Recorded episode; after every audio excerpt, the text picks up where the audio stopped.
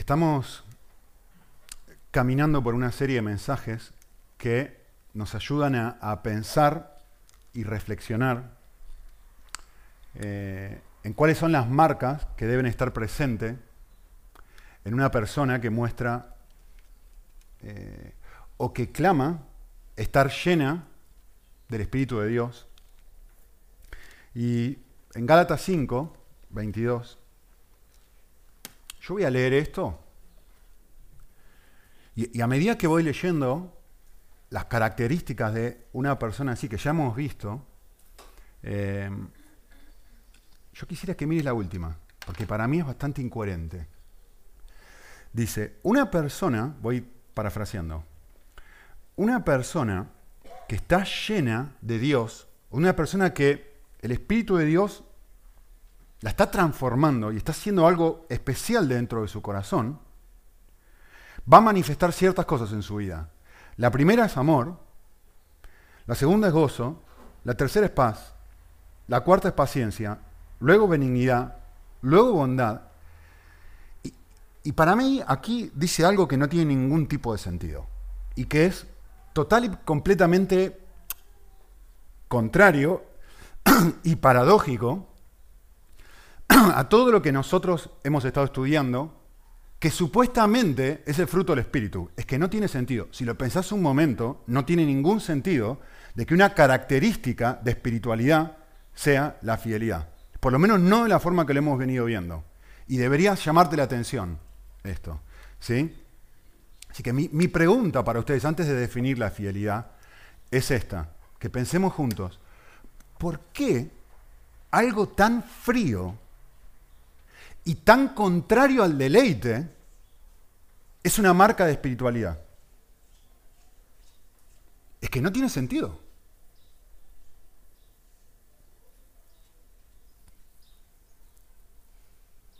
¿Por qué Dios va a decir, esto es una señal de que yo estoy abriendo los ojos de tu corazón y te estoy permitiendo ver mi atractivo? No tiene mucho sentido, ¿no?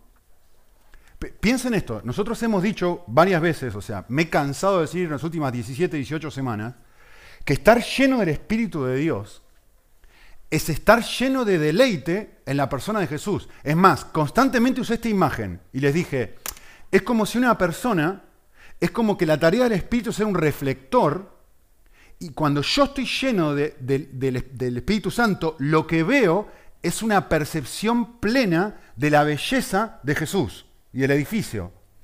Yo he enfatizado esto todo el tiempo.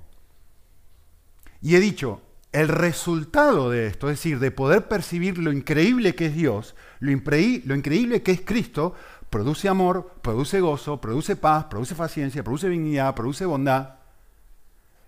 Y, un momento, un momento. Si, si, esto es así, y yo no me he equivocado en las últimas 18 semanas, si, si esto es así, y lo es, porque no me he equivocado, yo pregunto, ¿por qué algo que no involucra sentimientos espirituales, ni percepción espiritual, ni, ni, experiencia espiritual, es una marca de espiritualidad?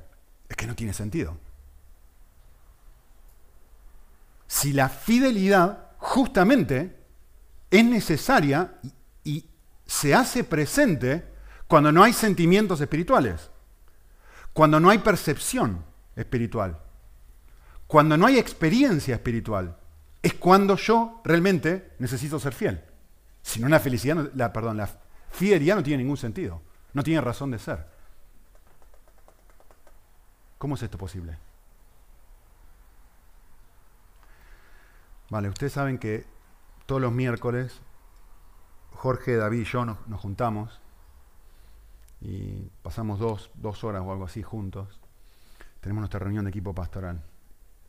Y yo creo que les he dicho varias veces que una de las cosas que hacemos ni bien empieza esta reunión es compartir nuestras luchas y compartir cómo estamos.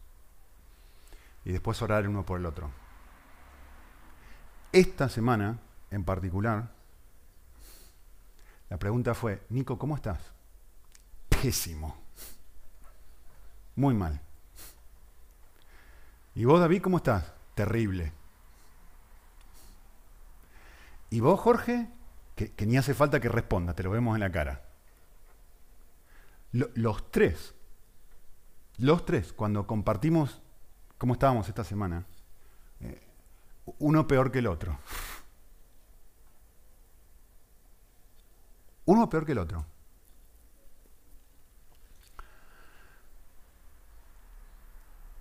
¿Había amor en nuestro corazón? Algo, supongo que algún vestigio de amor habría ahí. ¿Había gozo el miércoles en mi corazón? Definitivamente no. ¿Había paz en mi corazón o en el corazón de nosotros tres? Lo dudo. Yo, es más, ahora me estoy acordando. El lunes tenemos nuestra reunión de oración, ¿no? Y yo no fui a la reunión de oración, le dije a mi esposa, supongo que lo hiciste no, le dijiste, digo, por favor, pedile a la gente que oren por mí, porque estoy ansioso, me siento ansioso. Siento que tengo tantas responsabilidades sobre mis hombros que lo único que siento ahora, lejos de sentir paz, que es un fruto del Espíritu, lo que siento en este momento es ansiedad, como nunca antes he sentido en mi vida.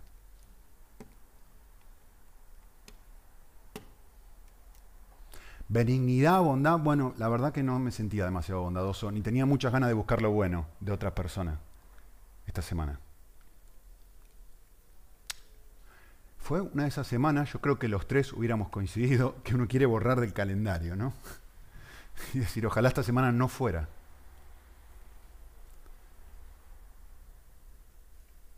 Por eso es importante responder esta pregunta.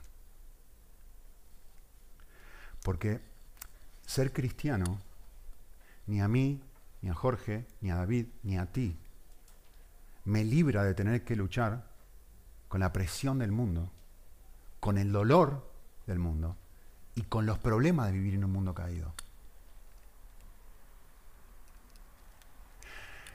La fidelidad solamente se vive en un momento de presión, en un momento de, dificultad. Si yo no estoy pasando por un momento donde las emociones no acompañan, no necesito la fidelidad. La fidelidad necesito cuando no, no me nace amar. La fidelidad la necesito cuando no tengo gozo. La fidelidad la necesito cuando no siento, ahora no siento paz, ahora me siento ansioso. Entonces, ¿qué tiene que salir de mí en ese momento si soy una persona en la que el Espíritu de Dios está obrando? Charam. Ahora no tengo ganas de ser bueno o de mostrar benignidad hacia otros. ¿Qué se necesita en ese momento? Eso. ¿Se dan cuenta? La fidelidad sí es una obra del Espíritu de Dios.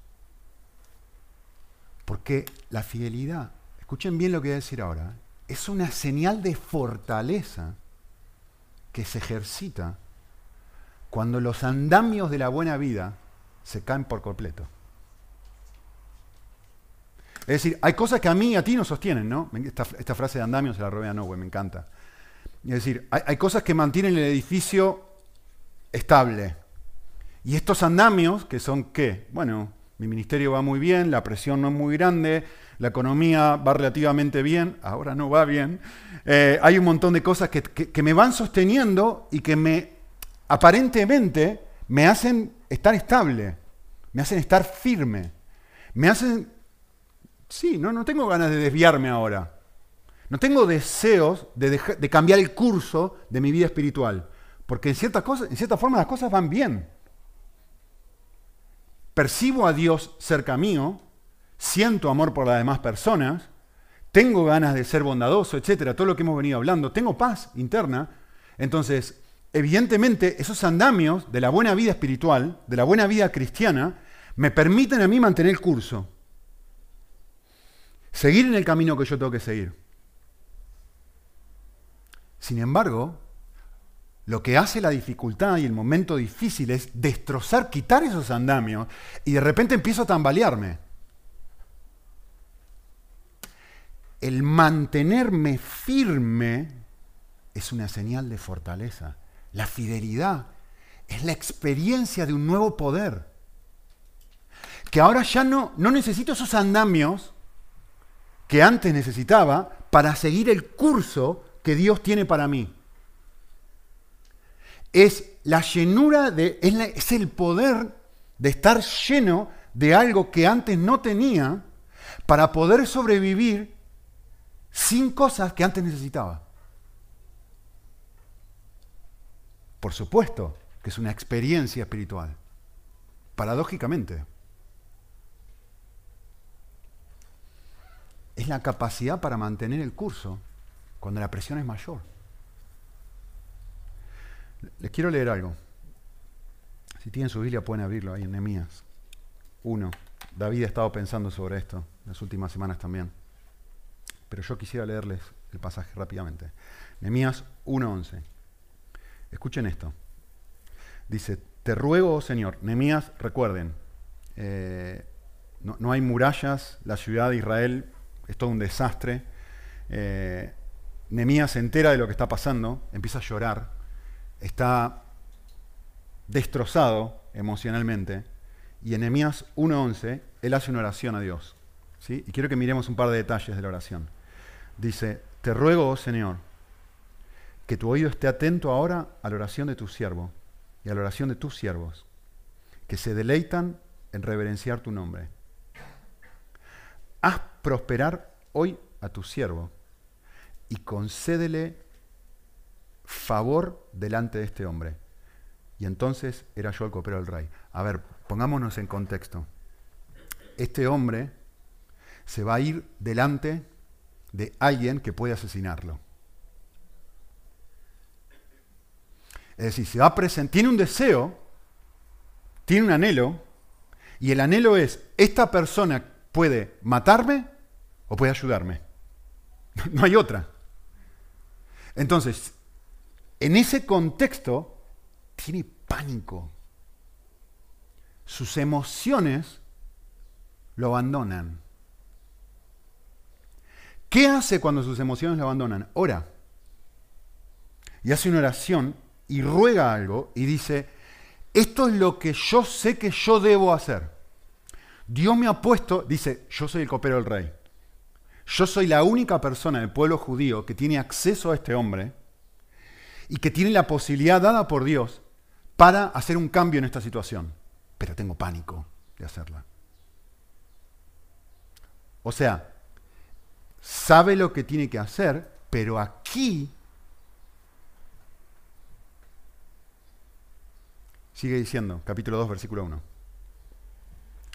Aconteció que en el mes de Nisan, en el año 20 del rey Artajerjes, estando ya el vino delante de él, tomé el vino, estando ya el vino delante de él, tomé el vino y se lo di al rey. Y yo nunca había estado triste en su presencia. A ver, lo que tenemos que poner en contexto lo que está pasando acá. Este hombre, a conciencia, cambia su rostro delante del rey, cosa que uno no hace, ¿sí? porque sabe que se arriesga que lo maten. Nadie está triste delante del rey. Entonces este hombre sí lo hace, sí hace lo que tiene que hacer, es fiel, ¿sí? y arriesga su vida. Y, y noten lo que pasa ahora. El rey me dijo, ¿por qué está triste tu rostro? Tú no estás enfermo. Eso no es más que tristeza de corazón. Le está haciendo, este hombre está haciendo una evaluación de lo que está pasando aquí, dentro de Nehemías. ¿Sí? Ahora, esta es la parte que me gusta. Porque ahora Nehemías va a decir, esto es lo que yo siento en este momento. Y dice, entonces tuve mucho temor.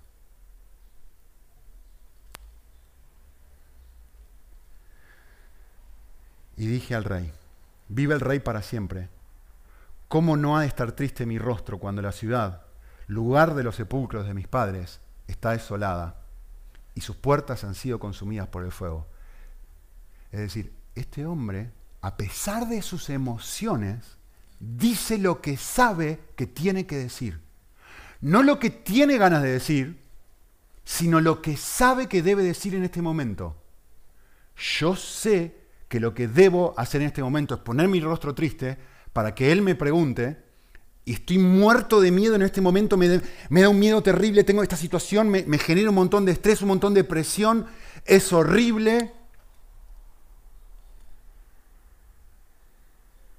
¿Lo ven? Y el rey me dijo, versículo 4, ¿qué es lo que me pides? Y este hombre sigue igual. Antes de responderle al rey, dice, entonces oré al Dios del cielo. Es decir, sigue en conexión con Dios. Y sigue viéndose necesitado de ayuda, aún para ser fiel. Y entonces recién dice, si le place al rey que tu siervo y tu siervo hallado gracia delante de ti, envíame a Judá para que yo la reedifique. ¿Lo pueden ver? La fidelidad es la fortaleza interna para confiar en Dios y hacer lo que Él espera de mí cuando mis emociones dictan lo contrario. Esa es la fidelidad. Mis emociones dirían, no, no, no, estoy muerto de mí, estoy muerto de mí, estoy muerto de mí. Mi Dios dice, hijo, hija, esto es lo que espero de ti. ¿Dónde está el amor? Desapareció. ¿Dónde está la paz? No tengo paz. ¿Qué paz tiene enemías en este momento? ¿Dónde está la tranquilidad interior? No hay tranquilidad interior, es desesperación interior. Por eso no para de orar. Hora antes, hora en el medio, hora durante, hora después. No para de orar este hombre porque está desesperado. Y sus emociones lo traicionan. Sin embargo, la fidelidad es la capacidad interna para confiar en Dios justamente cuando las emociones dictan lo contrario. Los amigos de Daniel, los tres amigos de Daniel, exactamente el mismo caso. Exactamente el mismo caso.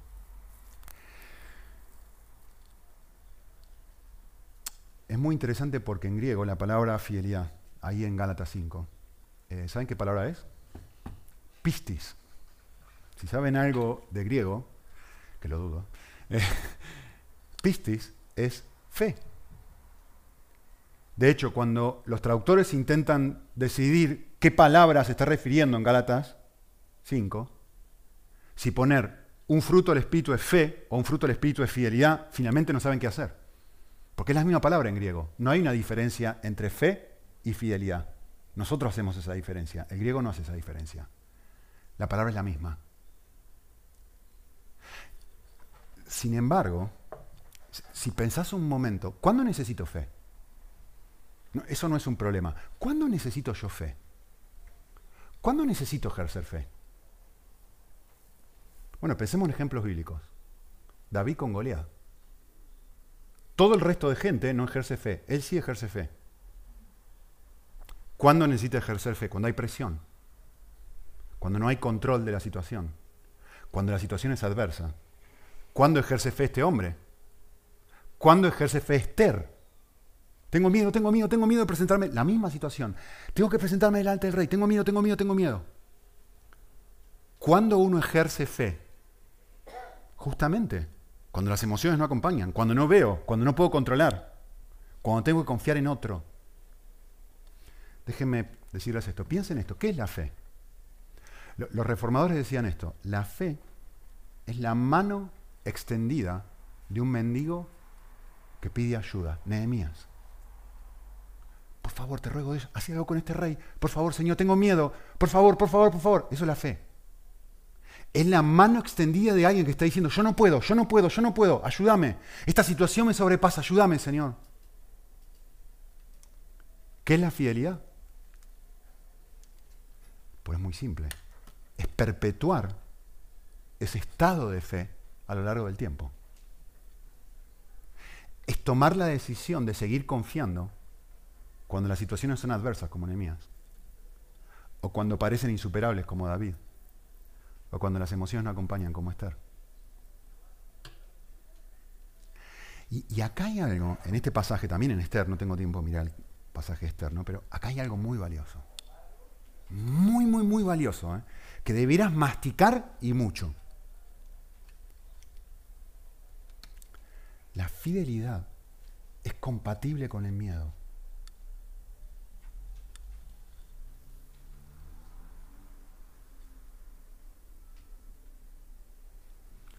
Y sigue siendo un fruto del Espíritu. Puedo tener miedo, puedo estar aterrado, puedo desear no hacer, no actuar de acuerdo a lo que yo sé que Dios espera de mí. Está bien. Es compatible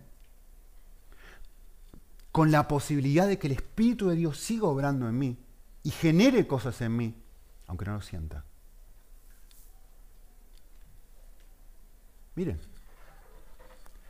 pregunta, sigo pensando en la misma, ¿no? Porque yo cuando meditaba en esto digo, pero ¿cómo es posible?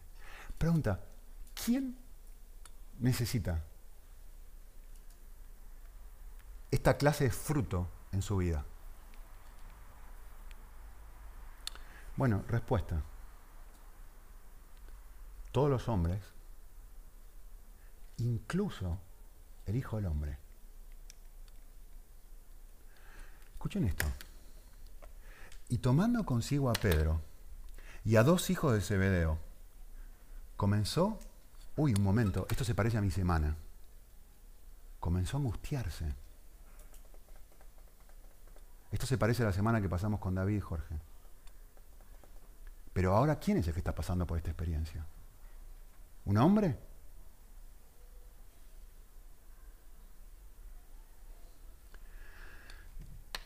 Mi alma no, es que está un poco afligida, no, es que, está, que las emociones han bajado, no, no es que es que tengo pánico, es que tengo terror, eso es lo que está diciendo Cristo, es que tengo miedo, es que no quiero pasar por la situación que estoy a punto de pasar. Y, es tan eh, la, sensación interior es tan fuerte que parece que me estoy muriendo ahora. Eso es lo que dice el texto. Hasta la muerte, ¿o no? Lo estoy inventando, está ahí.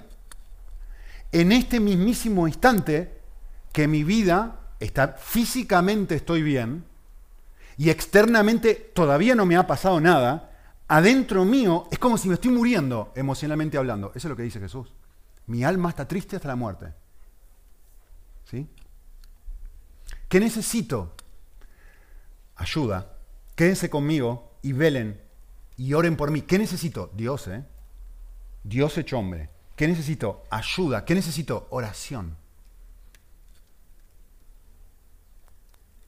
Y adelantándose un poco, noten la frase, ¿eh? porque es muy llamativo. No dice, se puso a orar. La, la imagen es esta. ¡Pum! Cayó sobre su rostro. Este hombre está destrozado. La imagen es alguien que está derribado, así que se queda sin fuerzas. Cayó sobre su rostro por cómo estaba emocionalmente y orando, dijo, les traduzco, no tengo ganas de hacer esto. Estoy aterrado. Quisiera no tener que pasar por esto. No es lo que desearía hacer ahora si pudiera evitarlo. Pero Jesús está lleno del Espíritu. Como en ningún otro momento de su vida está lleno del Espíritu. Y dice, pero, aunque estas son mis emociones, aunque esta es mi realidad, hay algo que sucede cuando Jesús está lleno del Espíritu. Y algo que Jesús ejercita cuando está lleno del Espíritu. Fidelidad. Que no sea mi voluntad, sino la tuya. ¿Lo ven?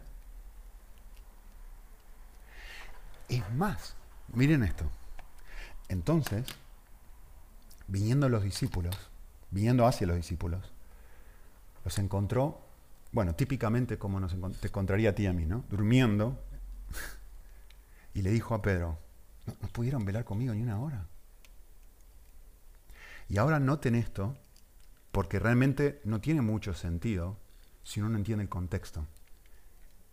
Y ahora dice, no, no. La primera oración, ¿cuál era?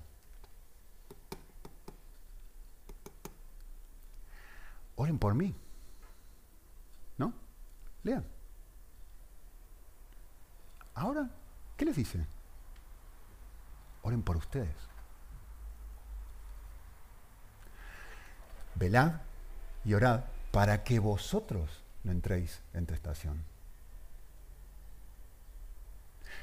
El momento de presión, de tentación, lo que hace justamente es elimina todo el resto de cosas, todo, el resto de sensaciones espirituales, de sentimientos espirituales, de percepción de, de estar conectado a Jesús.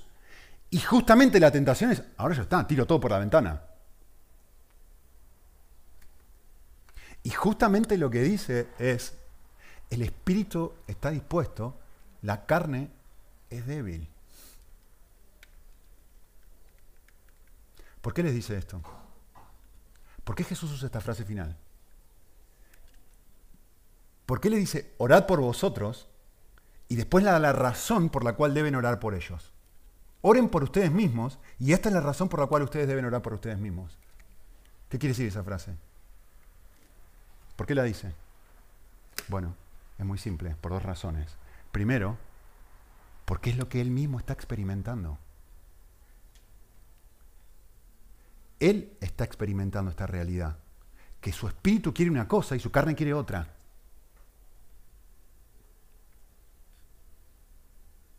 Y segundo, porque es justo lo que ellos están a punto de experimentar. Justo. Unos segundos después vienen todos los soldados. ¿Y qué hacen los discípulos? Pedro decía, jamás te abandonaré. No, no, si estaré dispuesto a estar contigo hasta la muerte. Y en el momento de presión, ¿qué es lo que hacen? Salen todos corriendo, hasta el último de ellos. Y Pedro, el que supuestamente era el más fuerte y el más firme y el más fiel, es el que peor la pasa. El más fuerte de todos es el que peor la pasa. Termina negando a Cristo tres veces. ¿Ustedes se dan cuenta ahora de lo que yo les dije antes? ¿Qué, hace Cristo cuando todos desaparecen? Lléveme. La, fidelidad es poder. Es fortaleza. Es una fortaleza que Dios crea dentro de mí. Cuando mi percepción y mi deleite de su persona se apagó ya no está. E, en cierta forma, es el obrar más invisible y menos perceptible, menos sentido del Espíritu de Dios. Porque lógicamente cuando yo estoy mirando a Cristo y viendo su belleza y eso genera amor en mí, pues lo percibo, ¿no? Está buenísimo. Cuando yo siento gozo, genial, estupendo, fabuloso. Cuando yo siento paz, ay, qué lindo, me encanté como parece que el nirvana, ¿no? Qué lindo es ser cristiano, mejor que ser hindú. Mejor que ser budista. ¿No? Cuando yo tengo ganas de buscar el bien en el otro, esto es fantástico, pero cuando yo estoy experimentando, cuando Dios me llama a vivir en fidelidad, no siento nada. No hay deleite. No hay experiencia de gozo. Quizá lo que hay es un recuerdo de esa experiencia. Y un deseo de volver a experimentarla, pero en el presente no hay nada. Si no, no haría falta fidelidad.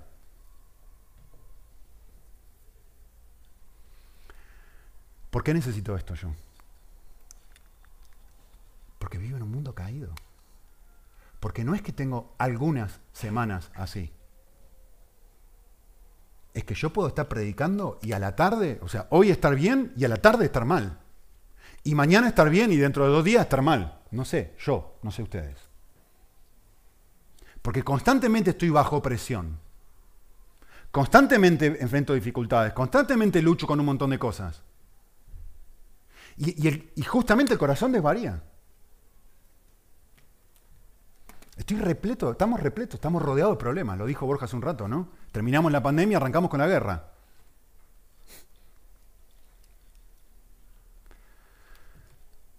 Estaba pensando, una de las cosas que, hace la fidelidad es nosotros, cuando no tenía la rodilla como tengo ahora, cuando mi niña era pequeña, como cumplimos cerquita el cumpleaños, una de las cosas que solíamos hacer era, eh, ella se incorporaba a mi regalo de cumpleaños y nos íbamos a Granada a esquiar, los dos solitos. y nos íbamos a la mañana y nos volvíamos a la tarde. Eh, claro, ustedes imagínense que yo ya no soy un niño, por supuesto a ella no le dolía nada, pero eh, yo no sé si has tenido esta experiencia, pero cuando vas a esquiar o cuando vas a hacer un deporte así, o, una experiencia así de algo que hace mucho tiempo que no haces, Claro, uno está en una posición y, trabajando unos músculos que por años uno no sabía ni que ni los tenía. Y cuando yo vuelvo conduciendo en el coche, a mí me duele hasta el apellido. Que me duelen los músculos acá abajo, que me duelen los tríceps por haber estado haciendo así, que me duele aquí.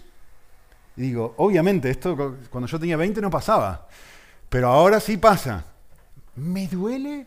Claro, empiezo a desarrollar, cuando estoy, estoy trabajando músculos que nunca, si yo no hubiera pasado por esa experiencia extrema de usar esos músculos de esa forma, yo nunca ni siquiera me hubiera dado cuenta que los tenía.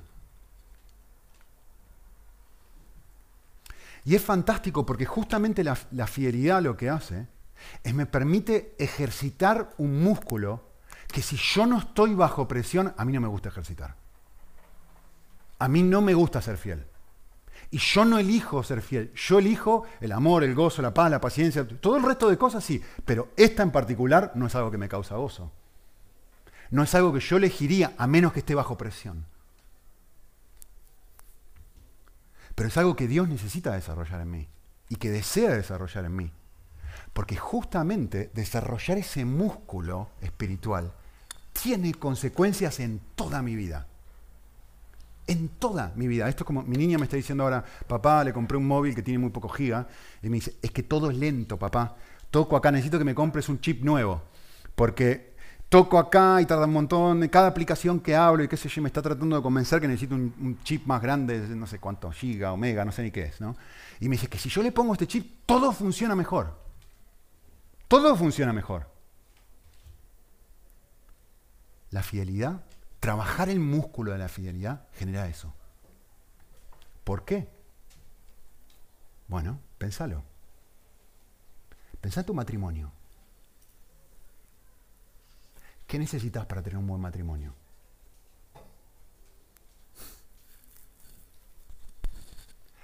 Lo primero, ¿cuánto dura el enamoramiento? ¿Dos años? ¿Cuánto te duró a ti el enamoramiento de alguien? ¿Y después qué viene?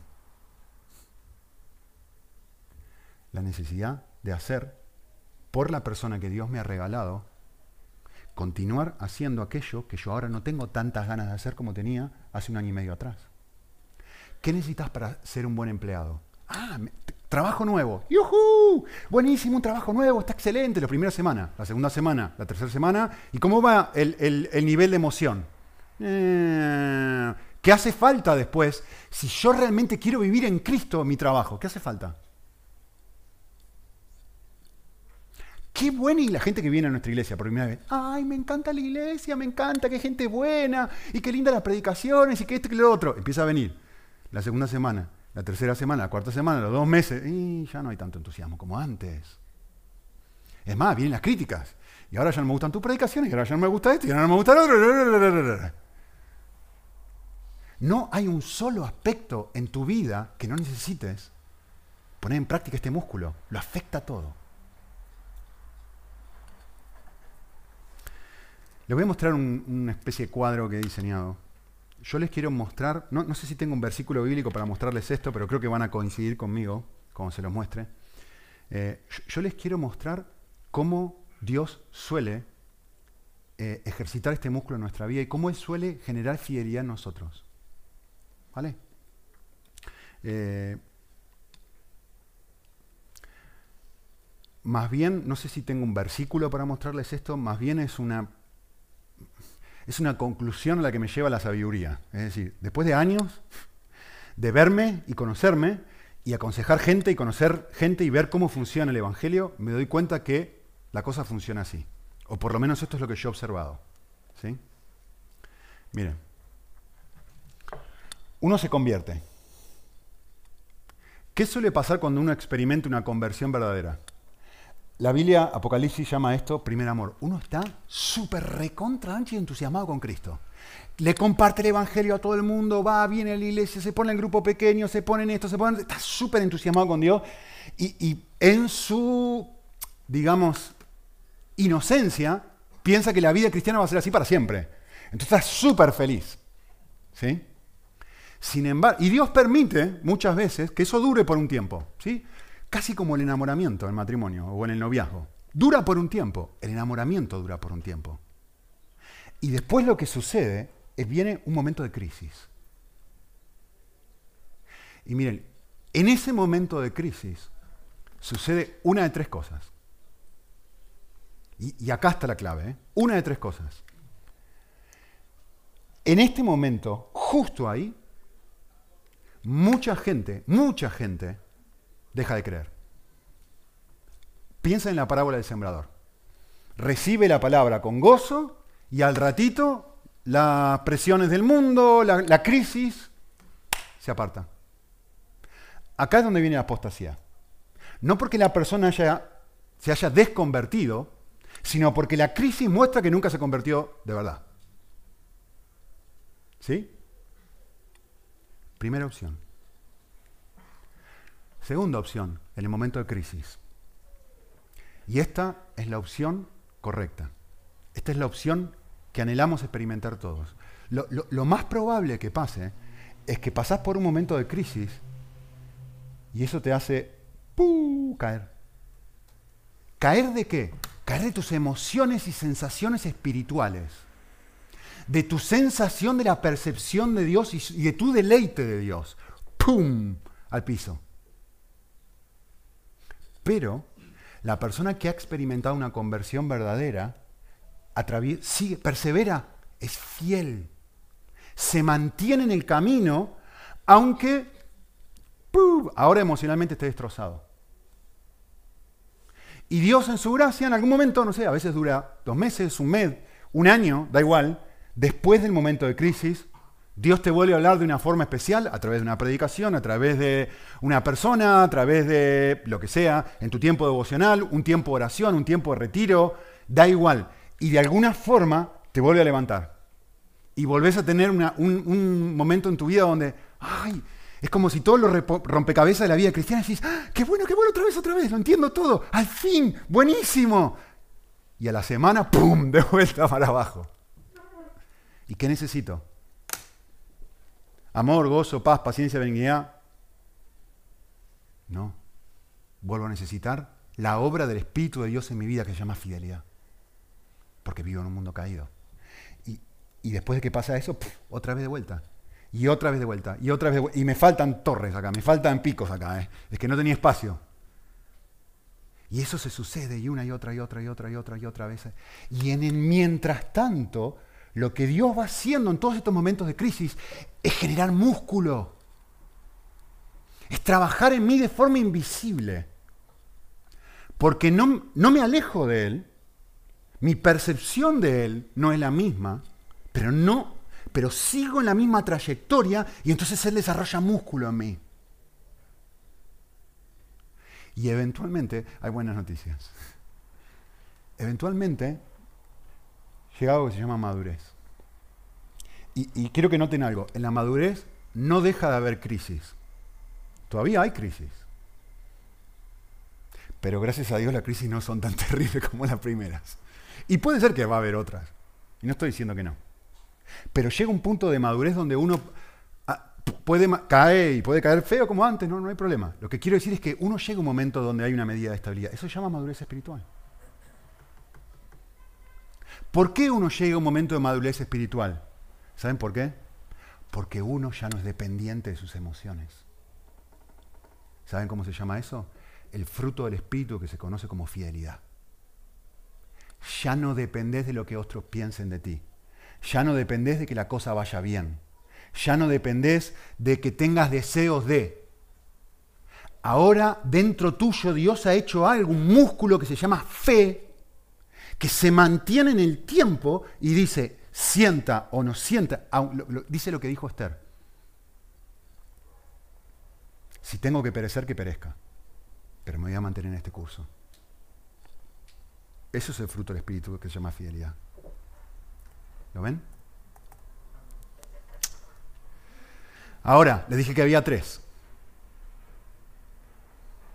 Y esto les va a sorprender. Es muy, muy, muy importante no confundir la fidelidad con la frialdad.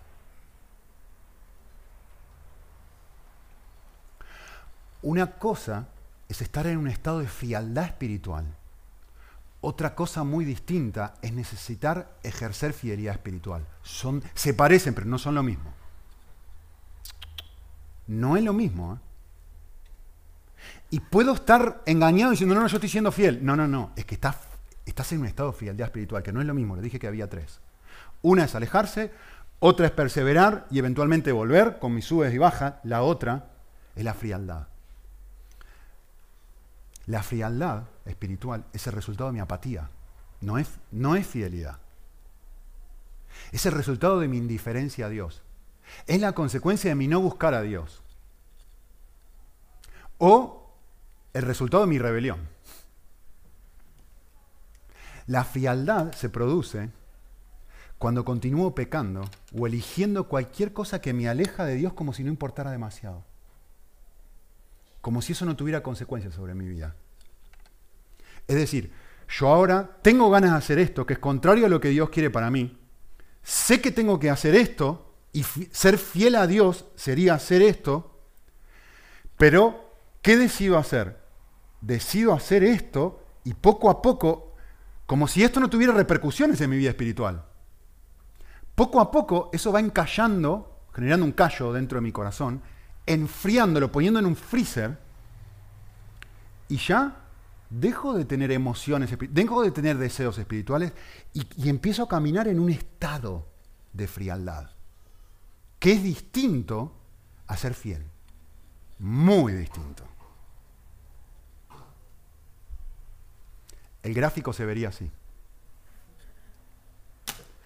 Esto es la típica persona que va los domingos a la iglesia, cuando va, a la iglesia y tiene una vida espiritual donde no hay una comunión real y sentida con Dios, pero sigue yendo a la iglesia y punto. De vez en cuando, sí le toca, cuando tiene ganas. O sea, es religioso porque asiste, porque si vos le preguntás si es cristiano, sí, te va a decir sí, soy cristiano, pero nunca volvió.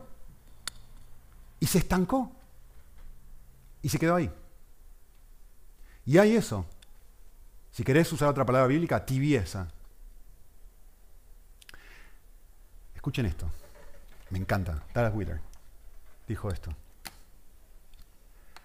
El rasgo característico de la voluntad apartada de Dios es la duplicidad. O para ser más exactos, la fragmentación y la multiplicidad.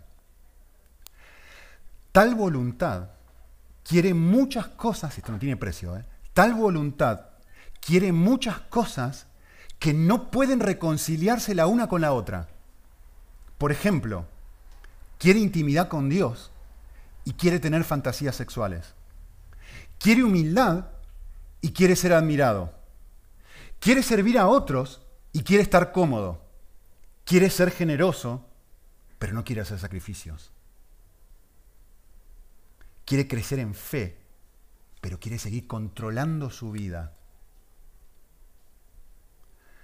habiéndose alejado de Dios, los pensamientos y los sentimientos se sumen en el caos. Esto es lo que produce la frialdad. Hasta que eventualmente esta duplicidad de deseos se apaga y solamente termino deseando una cosa, la que me aleja de Dios. ¿Qué es la fidelidad? La fidelidad es hacer lo que no quiero hacer por amor a lo que más quiero. Por eso la pregunta de siempre es, ¿qué querés? ¿Qué querés? ¿Qué querés para tu vida? ¿Querés disfrutar a Dios? ¿Querés enamorarte de Él? ¿O querés el dinero? ¿O querés la comodidad? ¿O querés un mejor trabajo? ¿O querés crecer? ¿O querés ropa? ¿O querés... Da igual. Puede ser que tus emociones desvaríen. Entiendo, mis emociones también desvarían. Puede ser que quieras muchas cosas a la vez. La pregunta es, ¿qué es lo que más querés? Porque eso te va a hacer fiel a uno o fiel a otro.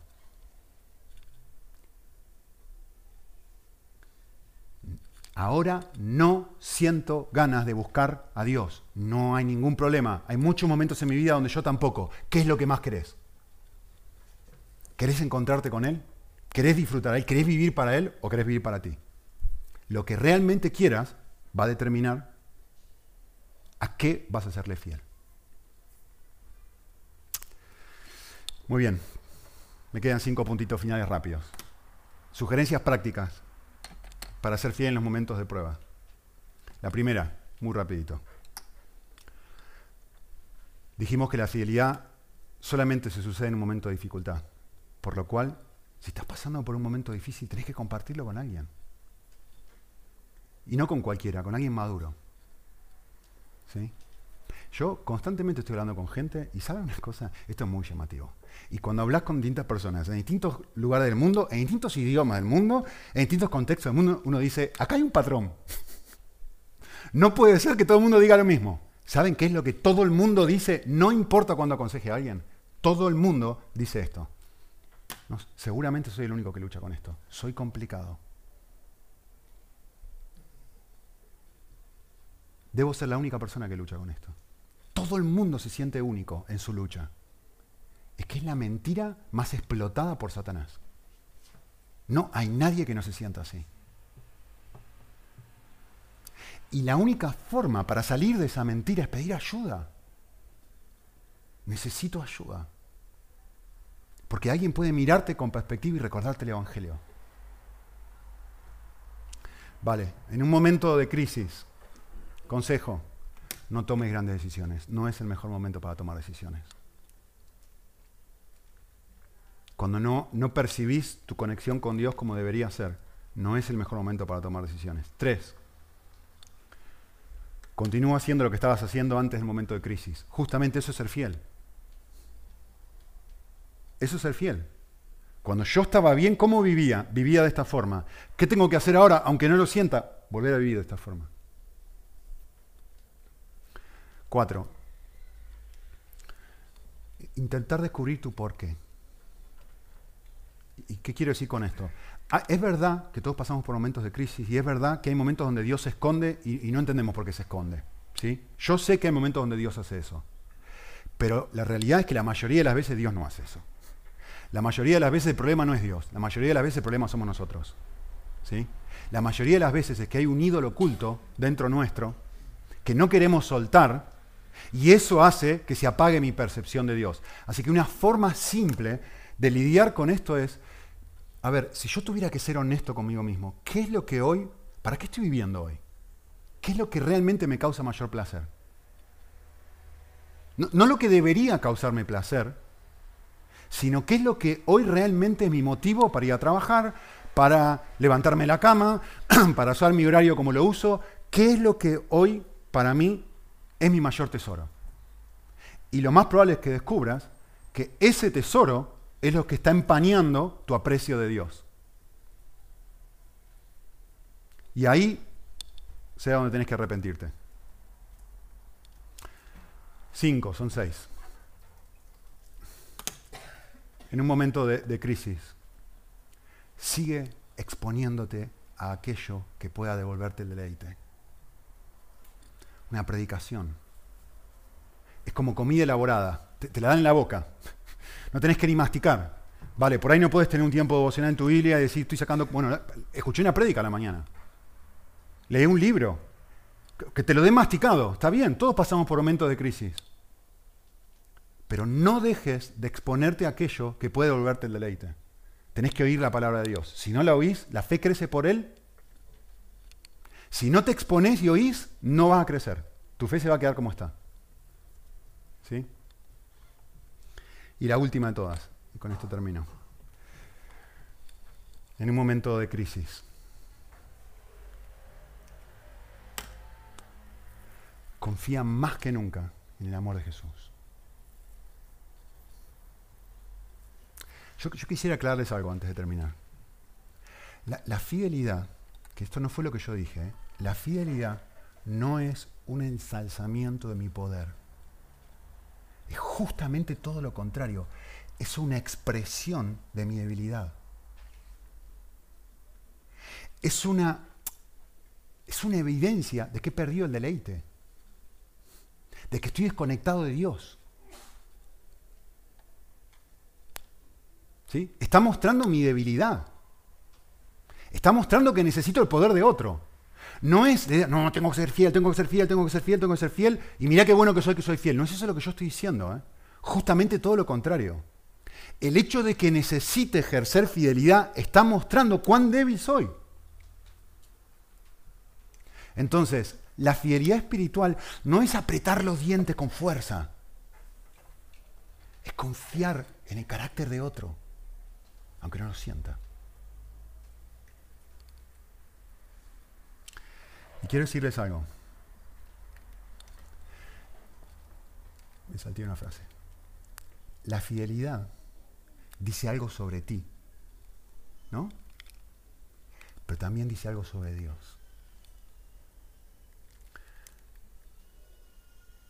¿Qué dice sobre Dios? Dice que Él está dispuesto a esperarte. ¿Por qué te está diciendo, yo veo tu condición, yo veo que estás frágil, yo veo que no estás conectado a mí, yo veo que no hay amor, que no hay gozo, que no hay paz, que no hay bondad, que no hay benignidad. Yo puedo ver todas estas cosas en ti y no te las estoy exigiendo. Te estoy pidiendo otra cosa. Te estoy pidiendo que confíes en mí, aunque no lo sientas. Te estoy mostrando que estoy dispuesto a esperarte. Te estoy mostrando la, la fortaleza y la fidelidad de mi amor por ti, aunque tú no sientas amor por mí. Por eso te llamo a ser fiel. Porque muestra mi carácter. ¿Quién es el perjudicado en el momento de crisis? ¿Quién es el perjudicado cuando yo no tengo amor, gozo, paz, paciencia, benignidad? Él. Él es el que no recibe gloria. Él es el que se desvincula, o mejor dicho, yo soy quien se desvincula de él. El perjudicado es Dios. Por supuesto, yo también de forma indirecta, ¿no? Pero el primero es Dios. Y sin embargo, en esa situación, Él me está diciendo esto, miren. Si somos infieles, Él es distinto a mí. Él permanece fiel. Leo algo para terminar. Algo sobre justamente su fidelidad. Tu padre, tu padre te ama como quieres, perdón, como eres, no como debería ser. Él te ama más allá de la fidelidad y de la infidelidad, más allá de la dignidad y de la indignidad. Él te ama en el sol de la mañana y en la lluvia por la noche. Él te ama por igual en tu estado de gracia y en tu estado de desgracia. Él te ama sin precaución arrepentimiento, frontera, límite o punto de ruptura.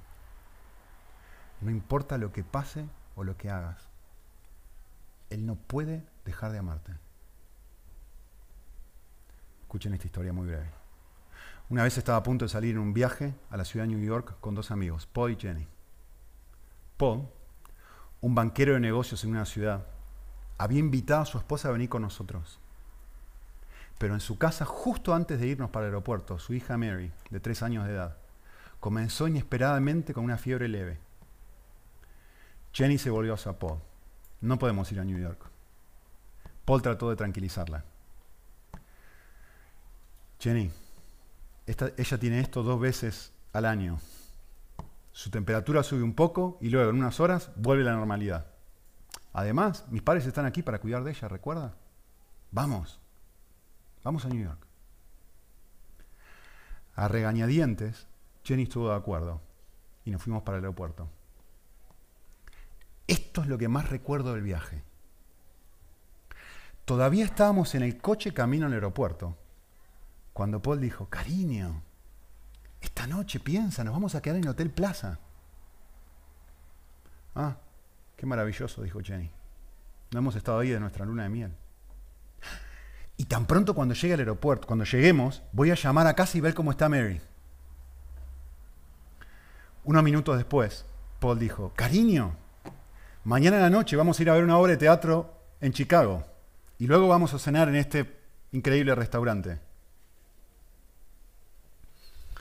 Y dijo, dijo Jenny, sí, sí, sí, sí, he visto el menú del restaurante y ya sé lo que voy a pedir.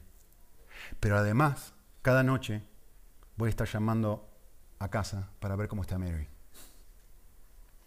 Nueve veces en los siguientes 20 minutos, Jenny Sheldon, su nombre, espontáneamente trajo su preocupación por el bienestar de su hija en la conversación. Y ni siquiera habíamos dejado la ciudad todavía.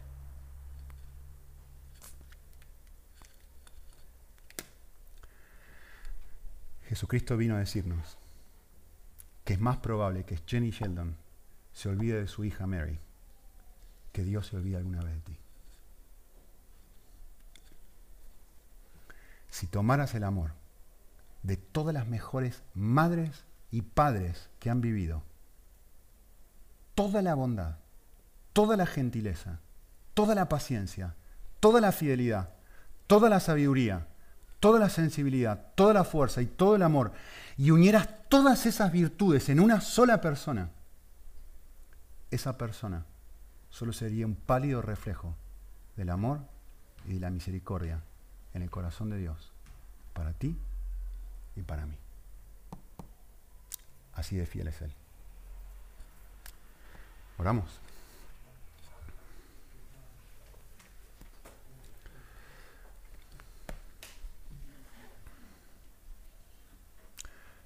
Nos ha llamado a hacer algo que tú eres.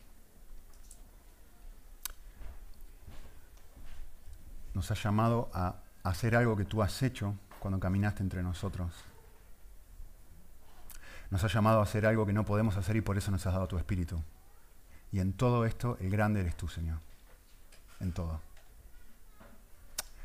Gracias porque trabajas en nosotros en áreas que son difíciles y silenciosas pero que finalmente terminan generando en nosotros un músculo que nos transforma y genera madurez. Ayúdanos, Señor, a responder a tu llamado. No por nuestra propia fortaleza, sino por la fortaleza que tú eres capaz de crear en nosotros. Justamente, fruto de tu Espíritu. Te pedimos esto en Cristo Jesús. Amén.